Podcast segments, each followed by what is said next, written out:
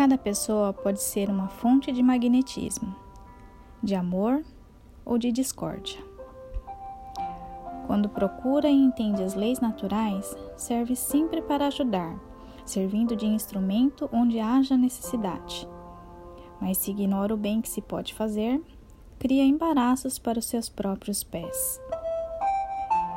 O médium, com os dons aflorados, como um terapeuta divino, sentir-se adotado de mil meios, providos pela espiritualidade para a cura mais eficiente das criaturas enfermas.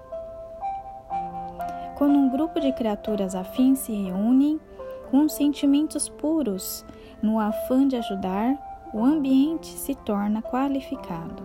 E havendo um médium curador neste meio, ele se sentirá fortificado pela fé, que é manifestada em conjunto.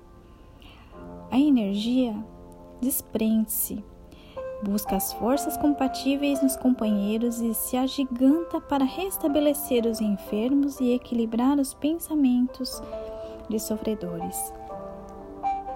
Se algum irmão manifestar desconfiança, ele estorvará as energias sublimadas em ação e aí isolará força criativa e curativa e a disposição dos auxiliares invisíveis.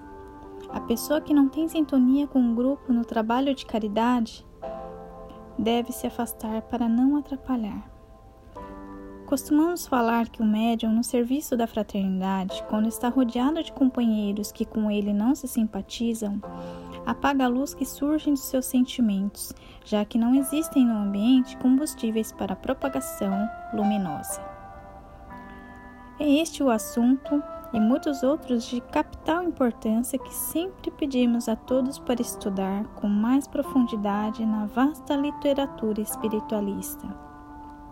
Porque se cada um compreender a mecânica das leis, a harmonia se fará mais fácil e a felicidade mais duradoura. Limpemo-nos, pois, do ciúme e apaguemos os melindres do orgulho e da vaidade.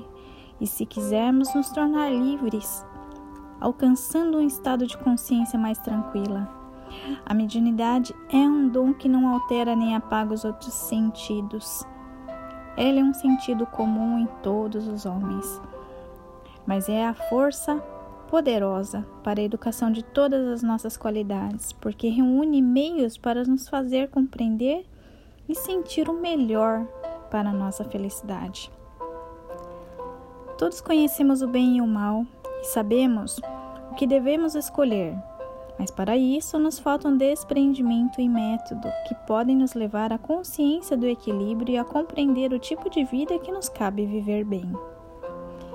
Médium, lembra-se que a energia mediúnica e toda a energia que está em você, que se encontra à tua disposição e usa com critério, ela é virgem e sem a bênção da razão obedece cegamente aos teus sentimentos, tomando o caráter das tuas ideias.